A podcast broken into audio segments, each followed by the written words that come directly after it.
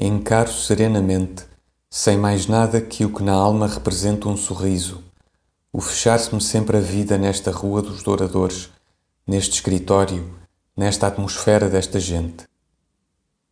Ter o que me dê para comer e beber e onde habite, e o pouco espaço livre no tempo para sonhar, escrever, dormir. Que mais posso eu pedir aos deuses ou esperar do destino?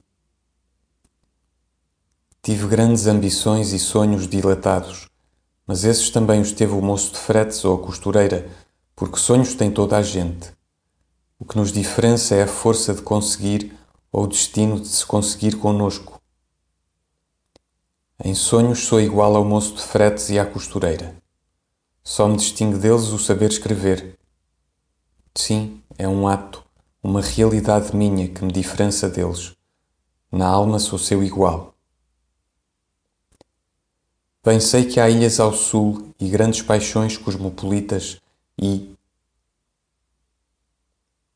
Se eu tivesse o mundo na mão, trocava-o, estou certo, por um bilhete para a Rua dos Douradores. Talvez o meu destino seja eternamente ser guarda-livros e a poesia ou a literatura uma borboleta que, poisando-me na cabeça, me torne tanto mais ridículo quanto maior for a sua própria beleza.